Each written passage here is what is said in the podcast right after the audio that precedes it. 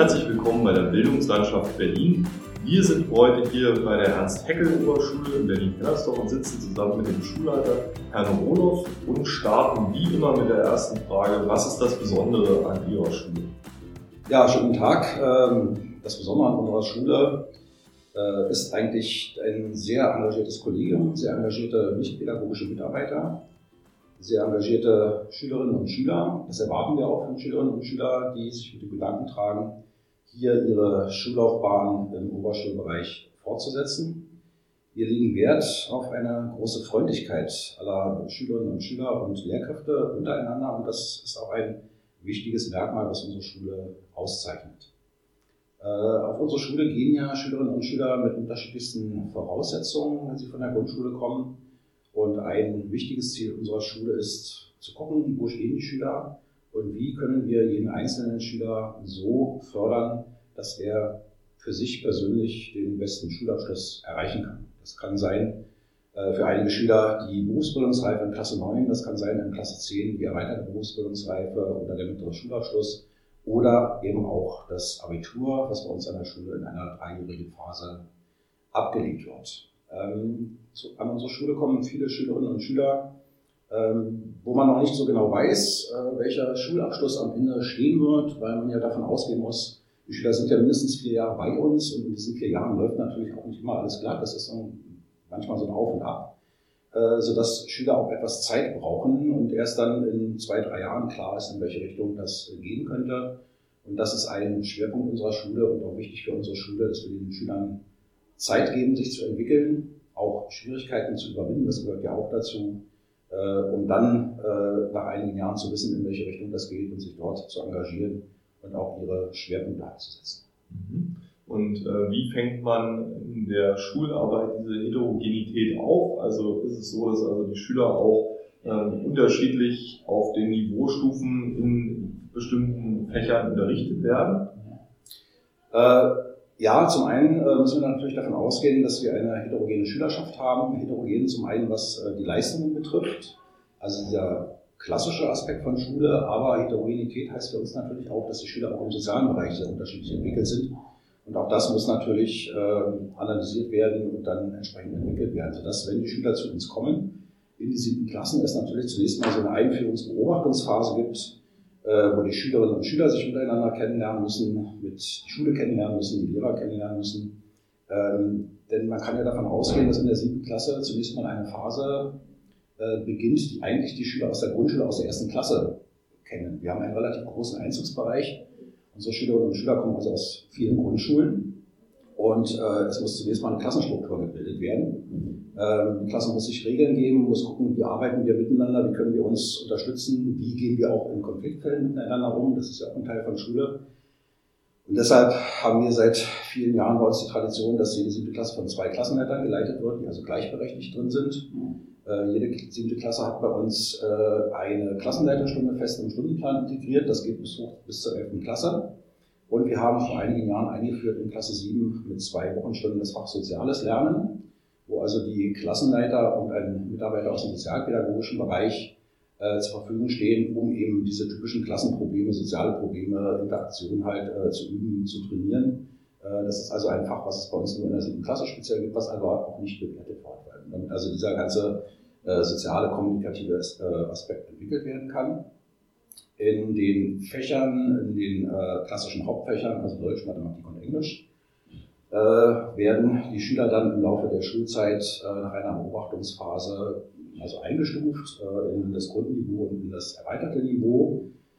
Zunächst mal bekommen die Eltern von den Fachlehrern einen Vorschlag zur Einstufung. Die Eltern entscheiden letztendlich und dann entscheiden immer zum Halbjahr und zum Ende die erbrachten Leistungen, ob ein Schüler aufsteigen kann oder ob er gegebenenfalls auch absteigen muss. Und diese Großzusammensetzung ist dann später in der 10. Klasse auch relevant für den Schulabschluss. Ähm, wir gehen ja davon aus, dass jeder Schüler, jede Schülerin Stärken und Schwächen hat, äh, auch verschiedene Interessen und Neigungen, die ein Schüler ja immer haben sollte, äh, ob das Hobbys sind oder ob das andere Interessen sind. Und deshalb haben die Schüler bei uns die Möglichkeit oder sind verpflichtet, ab Klasse 7 äh, zum einen ein Wahlpflichtfach zu wählen. Äh, das kann sein eine zweite Fremdsprache, Französisch oder Spanisch bei uns. Das kann etwas Praktisches sein, wie Wirtschaft, Arbeit, Technik, also Arbeit in den Werkstätten, Kunst oder Musik. Und äh, wir haben äh, vor 15 Jahren eingeführt bei uns sogenannte Profilfächer. Das ist einmal das sportliche Profil, das historisch-biografische Profil, das naturwissenschaftliche Profil und das musisch-künstlerische Profil, wo auch die Schüler sich nochmal einwählen können, entsprechend ihrer Interessen und Neigungen. Und gerade diese Profilfächer sind sehr fachübergreifend projektorientiert äh, angelegt, sodass die Schüler hier wirklich ihre Stärken entwickeln können. Und sowohl das Wahlpflichtfach als auch das Profilfach werden natürlich voll bewertet, zählen also zum Schulabschluss mit dazu. Und die Schüler können also deshalb aufgrund ihrer Neigung, ihrer Interessen oder vielleicht auch ihrer späteren Berufswünsche äh, sich schon mal eine weitere gute Basis äh, wählen. Das ist ja ein sehr breites Angebot für die Schülerinnen und Schüler. Wo wir jetzt über die Schülerinnen und Schüler schon viel reden, was sind denn so äh, Dinge, die man sich wünscht, die die Schüler mitbringen oder die sie wissen sollten, wenn sie hier an die Schule kommen? Ja, mitbringen sollten die Schüler im Idealfall natürlich also äh, gute äh, äh, Kenntnisse und Fähigkeiten aus der Grundschule, ganz klar. Das wünscht sich natürlich jede Schule. Äh, aber was uns wichtig ist, äh, dass die Schüler für sich ein Ziel entwickeln. Was will ich erreichen? Äh, dass die Schüler äh, ein, eine engagierte Einstellung zur Schule mitbringen, engagiert nicht nur für den Unterricht, das war fleißig, immer mitarbeiten, immer Hausaufgaben machen, also die klassischen Anforderungen eigentlich, die man an Schülerinnen und Schüler stellt, aber eben auch, äh, dass sie wissen, dass Schule also nicht nur Unterricht ist, sondern dass Schule Lebensraum ist für viele, viele Jahre für die Schülerinnen und Schüler. Und um diesen Lebensraum zu gestalten, sind wir angewiesen auf die Mitarbeit aller Schülerinnen und Schüler. Das heißt also Engagement über den Unterricht hinaus. Das kann sein Engagement äh, im Klassenverband, äh, ob man jetzt, sage ich mal, dort eine Funktion als Klassensprecher übernimmt oder in den schulischen Gremien als Schülervertreter mitarbeitet, oder ob man sich engagiert in der Schülerfirma, in der Arbeitsgemeinschaft oder mithilft bei den vielfältigen schulischen Veranstaltungen, ähm, dort mitarbeitet oder dort auch Ideen äh, einbringt oder ob man äh, drüben in der Neothek äh, sich einbringt äh, im digitalen Lernen oder wie auch immer. Das erwarten wir eigentlich, also neben natürlich einer vernünftigen Einstellung für die klassische Schule, erwarten wir eben auch Engagement äh, und äh, natürlich auch die Bereitschaft, äh, mit vielfältigen Menschen umzugehen, sowohl in der Klasse als auch in der Schule. Äh, das heißt also Werte wie Toleranz, ähm, Freundlichkeit, Rücksicht, Respekt spielen bei uns also eine große Rolle so ein Lebensraum, wo viele mitgestalten, ist wahrscheinlich auch viel im Wandel. Und da muss man vielleicht auch als Schule so ein bisschen lenken und äh, den Fokus setzen. Was sind denn so die Entwicklungsziele, die Sie sich selber als Schule vielleicht momentan setzen oder für die kommenden ein, zwei, drei Jahre, auch ganz abseits der aktuellen Situation? Ja, da abseits der aktuellen Situation ist ein bisschen schwierig, weil momentan, das betrifft ja alle Schulen eigentlich, äh, die ganze Frage der Digitalisierung, der digitale Aspekt eine ganz, ganz große Rolle spielt. Und natürlich momentan auch aufgrund der Situation äh, einen so hohen Stellenwert äh, erreicht hat, dass natürlich andere Entwicklungspunkte, äh, an denen wir äh, momentan sind, etwas in den Hintergrund gedrängt haben. Das ist ganz klar, das ist einfach notwendig. Äh, es geht uns also weiter um die Entwicklung von, äh, wenn ich das mal fachlich äh, sagen kann, um Fachbereiche, also was den musisch-künstlerischen Bereich betrifft, was den fremdsprachlichen Bereich betrifft, was den Bereich Wirtschaft, Arbeit, Technik betrifft. Das sind also die, die fachlichen Aspekte, an denen wir langfristig arbeiten. Das sind natürlich auch Sachen, die das Schulleben betreffen, sind unsere klassischen äh, Veranstaltungen, die wir eigentlich im Jahresrhythmus so haben, äh, sind sie noch äh, aktuell? Soll es da Entwicklungen geben? Das ist momentan auf dem Prüfstand, sowohl im Schülerbereich als auch im Lehrerbereich. Und dann geht es natürlich auch darum, in welche Richtung soll sich unsere Schule entwickeln. Das heißt also, was sind die künftigen Herausforderungen, sowohl aus dem Grundschulbereich kommen, auch da gibt es ja Änderungen, äh, welche Auswirkungen hat das auf den Oberschulbereich? Äh, müssen wir dort gegebenenfalls äh, nachsteuern, uns darauf einlassen? Ähm, das sind so die, eigentlich die, die, die Hauptaufgaben. Mhm. Und die Entwicklung in den Fachbereichen, die Sie ansprechen, wie kann man sich das vorstellen? Wie entwickelt sich so ein, so ein Fachbereich dann entsprechend weiter? Naja, ich mache das mal an einem Beispiel fest. Nehmen wir mal den Bereich der Fremdsprachen. Also wir haben ja bei uns klassisch als erste Fremdsprache Englisch äh, und hatten dann immer klassisch im Angebot die zweite Fremdsprache Französisch und vor einigen Jahren noch äh, als weitere zweite Fremdsprache das Fach Russisch. Ähm, der Bedarf an Russisch als zweiter Fremdsprache ist in den letzten Jahren stark zurückgegangen. Äh, es hat auch was mit der Veränderung der Schülerschaft hier zu tun. Äh, und es gab äh, zunehmend den, äh, die Nachfrage nach Spanisch. Ähm, wir haben dann äh, entschieden, Russisch einzustellen und Spanisch zu eröffnen. Äh, und da sind wir so ein bisschen überrollt worden von der Nachfrage. Ähm, wir haben also Spanisch jetzt von Klassenstufe 7 bis 13 teilweise in mehreren Kursen in einem Jahrgang. Das heißt, hier war zunächst mal natürlich das Problem zu stemmen, äh, wie bekommen wir dafür Lehrpersonal. Äh, das haben wir dann entwickelt. Dann ist die große Frage, die wir momentan im Sprachbereich haben. Wir bieten ja eine zweite Fremdsprache an ab Klassenstufe 7, ab Klassenstufe 9, ab Klassenstufe 11. Momentan wird diskutiert, ist es noch äh, sinnvoll, ab Klasse 9 diese äh, Einstufung äh, zu machen, äh, weil bei Eltern, bei Schülern immer noch die Nachfrage ist, naja, mein Kind kommt zur siebten Klasse, ich möchte gerne, dass mein Kind später mal das Abitur macht. Ich weiß aber noch nicht so genau, wie es aussieht.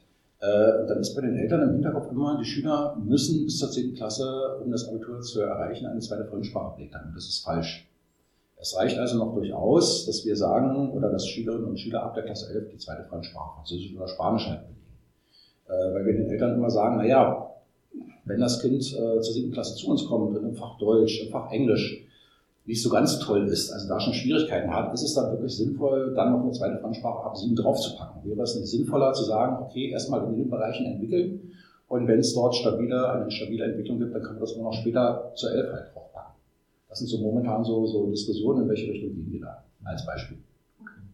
Ähm, wir schließen immer mit einer persönlichen Frage. Äh, was ist denn so, was sind Dinge, auf die Sie sich freuen, wenn Sie morgens in die Schule hier kommen?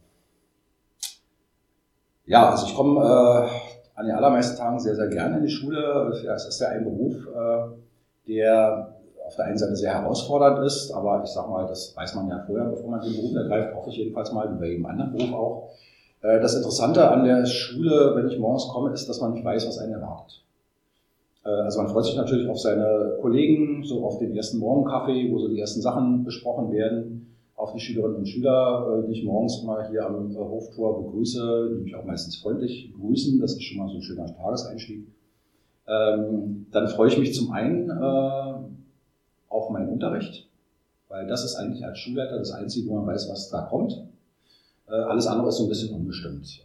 Und dann freut man sich natürlich auf das, was es Neues gibt, auf die eigentlich täglichen Herausforderungen, die manchmal sehr interessant sind, auch Spaß machen, manchmal auch nicht. Das gehört zu jedem Beruf halt dazu. Also wie gesagt, ist, man kommt morgens in die Schule und weiß nicht, was um die Ecke kommt. Das ist eigentlich das Interessante, das macht Spaß, das ist herausfordernd.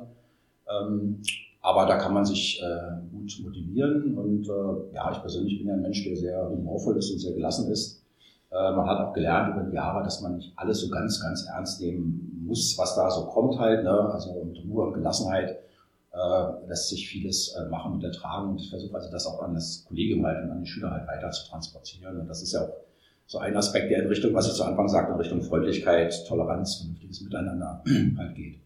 Also das freut mich, äh, das macht mir Spaß. Ähm, wo man immer ein bisschen gucken muss, denke ich mal, ist, dass man ähm, nicht so unter den ähm, Druck gerät, immer so die Tagesprobleme so immer als das Problem äh, des ganzen Schuljahres zu nehmen. Das heißt also so die, der Unterschied zwischen den täglichen Herausforderungen und zwischen den langen Entwicklungslinien von Schule. Das denke ich mal immer so auseinanderzukriegen, das finde ich sehr, sehr wichtig, macht mir auch Spaß, äh, das mache ich auch viel mit den Kollegen, ähm, damit man also einfach den weiten Blick so ein bisschen hält und dazu kommt natürlich auch, um das bisschen einzuordnen, dass man immer versucht, äh, zu gucken, wo sind die Entwicklungen im Land Berlin, in der Region, was machen so gerade die Nachbarschulen, was sind so die Trends, was sind so die Entwicklungen, wo stehen wir eigentlich?